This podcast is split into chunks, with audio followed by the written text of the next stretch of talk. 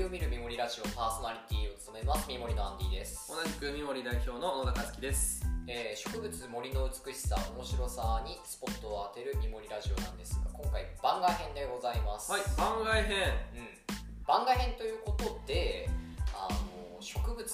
や森とはちょっと外れた場所、まあ、自然の一部ではあるもののちょっと外れた場所に焦点を当ててみようかなということで喋っていきます僕の方から今日のタイトルを発表してもいい、はいお願いはい、今回、えー僕がちょっとパーソナリティをするんですけど、僕が喋りますメインでアンディ君がたくさんリサーチをしてくれました、ははいい、今回のタイトルは「番外編最強の侵略的外来種猫いつから僕たちは支配されていたのだろういかや」すごいいいテーマだと思いますよーあの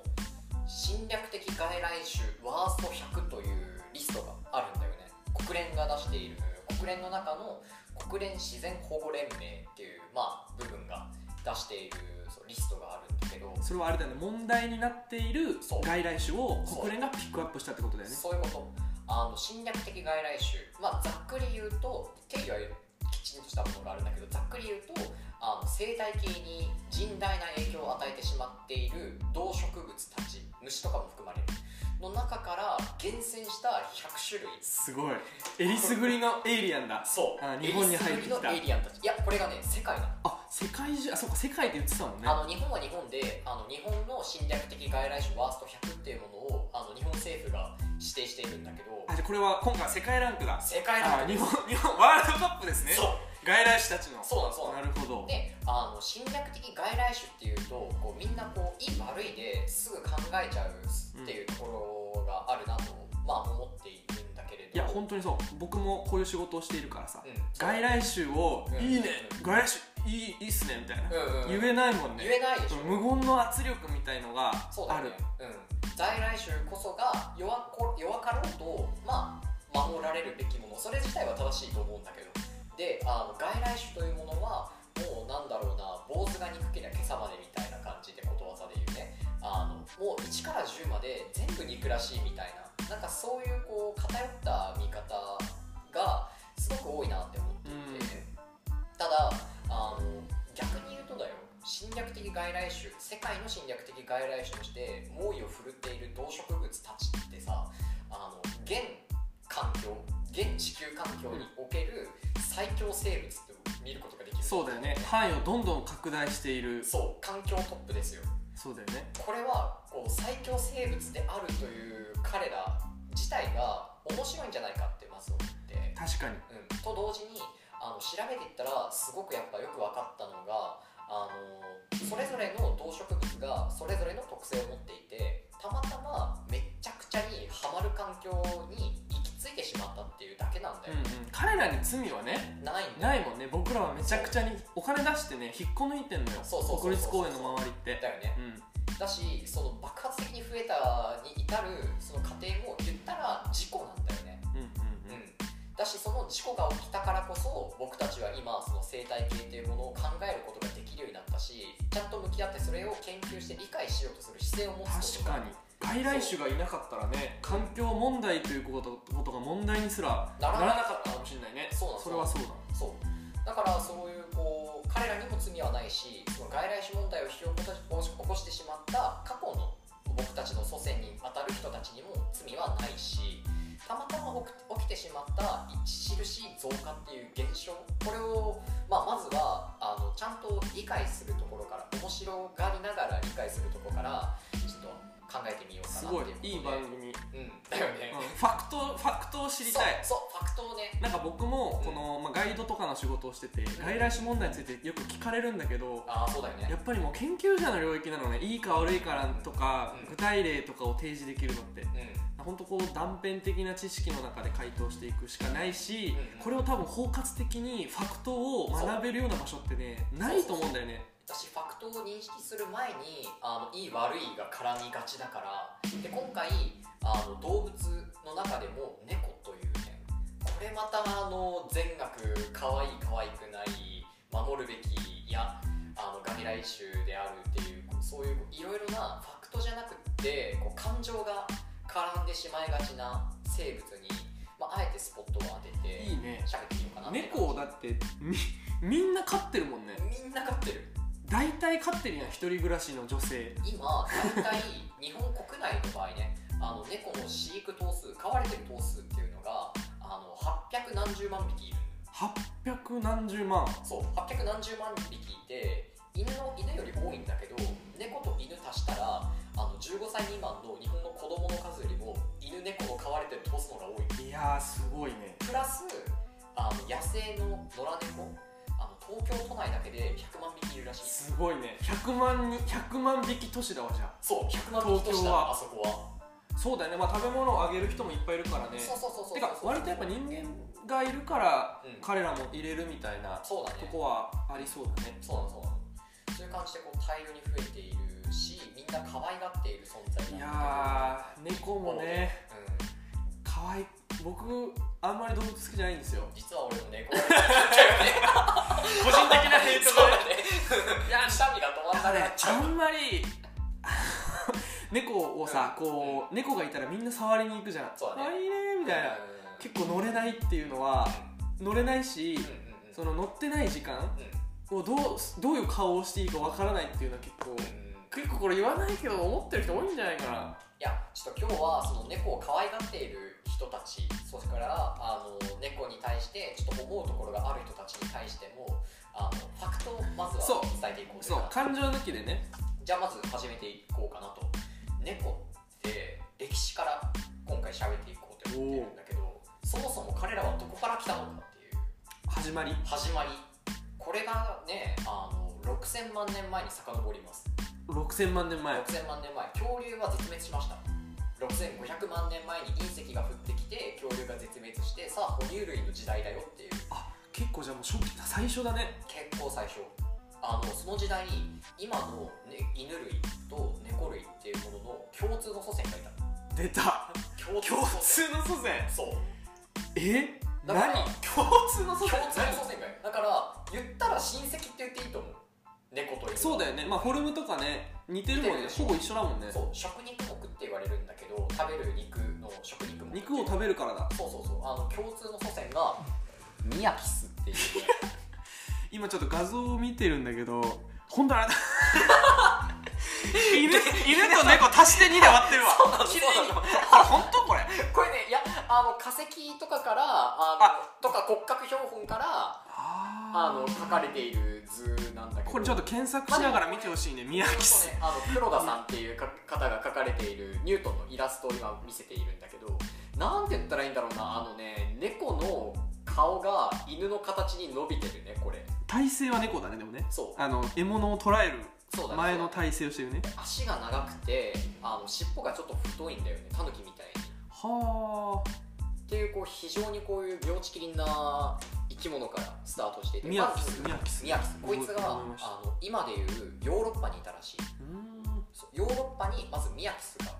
おりましたんあれ原産みたいな感じだねそうだね植物でいう野菜とかにうんね、これあのそう画画像見てキツネとタヌキと犬と猫を足したような生き物って僕個人でメモしてるねうんうんいやほんとそんな感じだわでこのミヤキスあの樹状性の生き物で木の上に基本暮らしている生き物あ山猫みたいな感じだあそうそうそうそうそうそうまさにまさになるほどなるほであのこれが3000万年繁栄した先で、えー犬アモクと猫アモク犬系と猫系にこのミヤキスが分かれたんだよど人間も言うもんね言うね言うね犬系猫猫系ってあ急に あれどこで分かれんここれはこれガチで3000万年前に分分かれたんだかれたへえであのこのうち猫アモクの方にスポットを今回当てていくけどこの猫系に分かれていったやつが、えー3000万年前のユーラシア大陸、まあ、ヨーロッパももちろん含まれる、うに生息していたあのプロアイルルスっていううんあ山猫みたいだプロアイルルスプロアイルルスあのこれ学名はこう古代ギリシャ語だったかラテン語だったかだと思うんだけどあの猫イゼっていう意味あそのままだねそうプロアイルルスプロアイルルスで、えー、とこれが、まあ、またまた繁栄していってでもあれだね繁栄してんだね基本的にそうなの結構あそれぞれの時代で繁栄してるでこれがまたね1000万年繁栄するすごいねすごいよ徳川家も嫉妬するそうそうそうあスパンが長いわやっぱいやだってこの間もキノコの話だって4億年前でさらっとだよねで2000 1000万年前にもっと進化してもっと猫っぽいプセウダエルリスっていうこういうやつが出てきたんだけどちょっと違和感があるよねすごいね、ま、柴犬すごい柴犬の目に顔を猫にした感じだね首からと尻尾が異常に長いんだよ、ね、確かにそうでこれがあのこのプセウダエルルスっていうのは偽の猫って意味だねああ猫以前から偽猫の以前猫になっからた偽の猫だったそうであのこのプセウダエルルスがあのね900年前に900万年前に起こった氷河期の中であの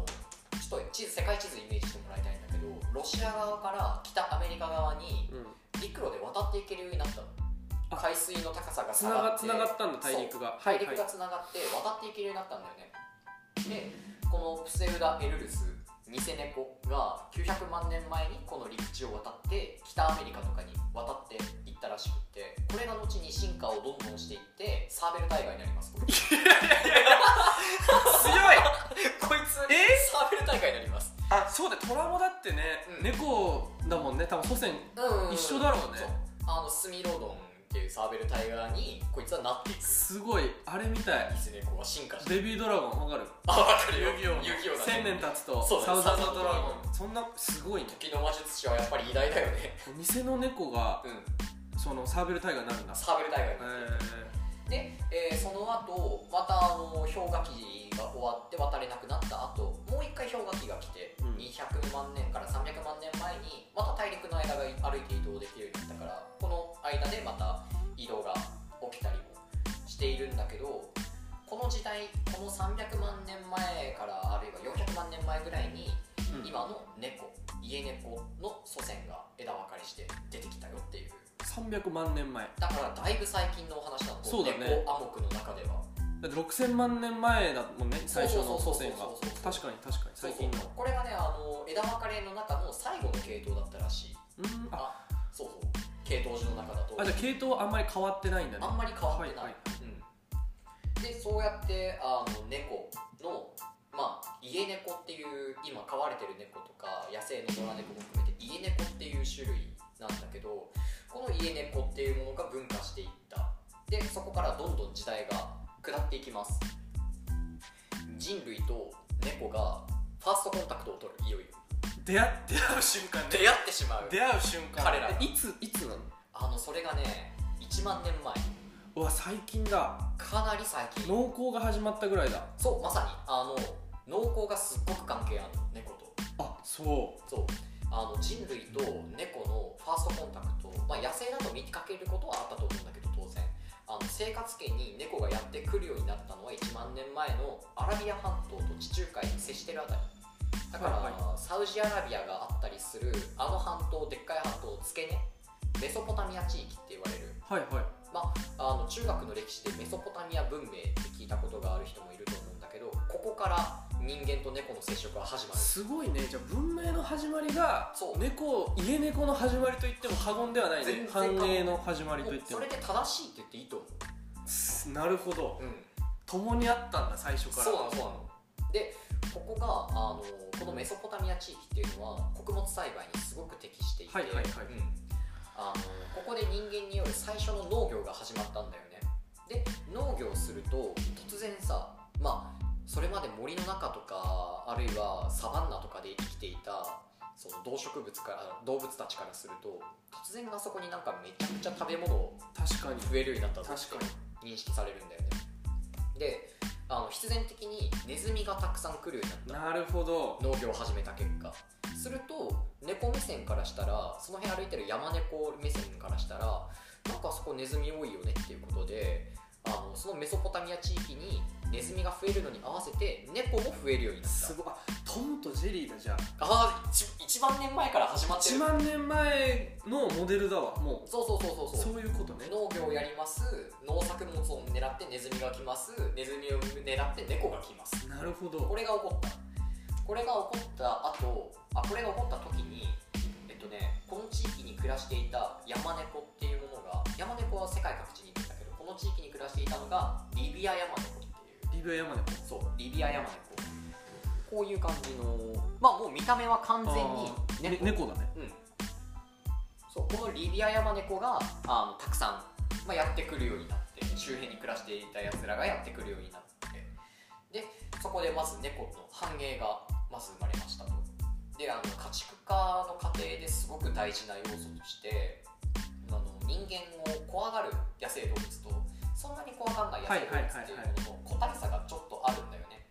でこのうち人間に対してそんなに怖がんなくってまあまあ近寄ってきたりするやつっていうのがだんだん人に可愛がられるようになったりするなるほどそうあるいはあのこの猫たちがネズミ取ってくれてるじゃんっていうことであの猫のこともちょっと気にかけてあげながら農業するようになってくるっていう感じで、はいはいはいまずあの猫は人間の脳内にここで侵入を果たすんだよねなるほどこの時点で猫は勝ちが決まりましたなんかあいつら可愛いし、うんそう思ってない人もネズミを取ってくれるし、いまあいてもいいし、まあ、いた方がいいんじゃないみたいな感じなんだあの基本的にこの時代にあの猫に対する愛着はなかったとか言われてはいるんだけどあの要するにネズミを取るハンターとしてしか見てなかったってはいはい言われてはいるんだけど、でもあのね9500万年前のキプロスっていうアフリカの、まあ、離島の島があるんだけどここにはね人の墓と猫の墓が並んだ遺跡があるへえすごいそうもう同等だそうそうそうそうそうだし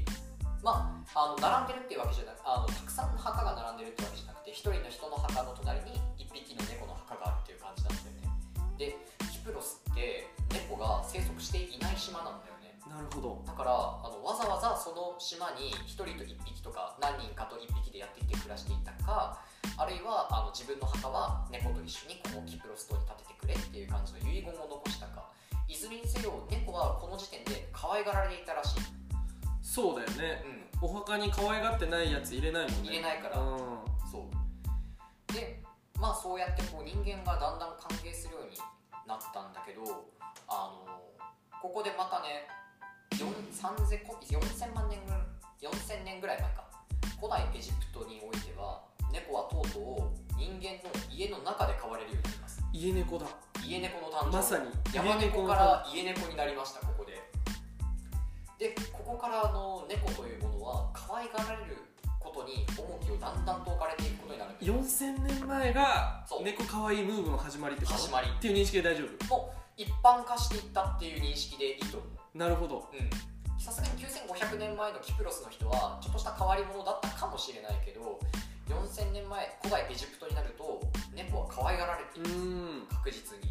家の中にも迎えられている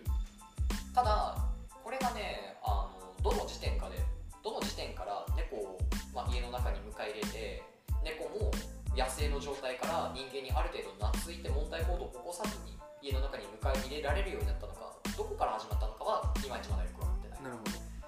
けどここからあの猫というものは人間との接触を果たしてそこから人間の生活圏に入っていってどすごい1万年前に人間と猫が出会い出会い共生を始めそう4000年前に家に侵入したと可愛がられて人間を介してさらに移動も始めますここから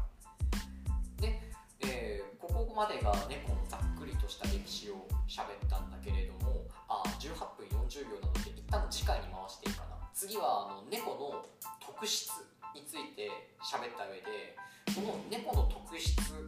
が、えーどのような形で生態系に影響を与えるに至ったのかすごい問題を喋ってい気こになるうと思います、はいじゃあまた次回でよろしくお願いします、はいありがとうございます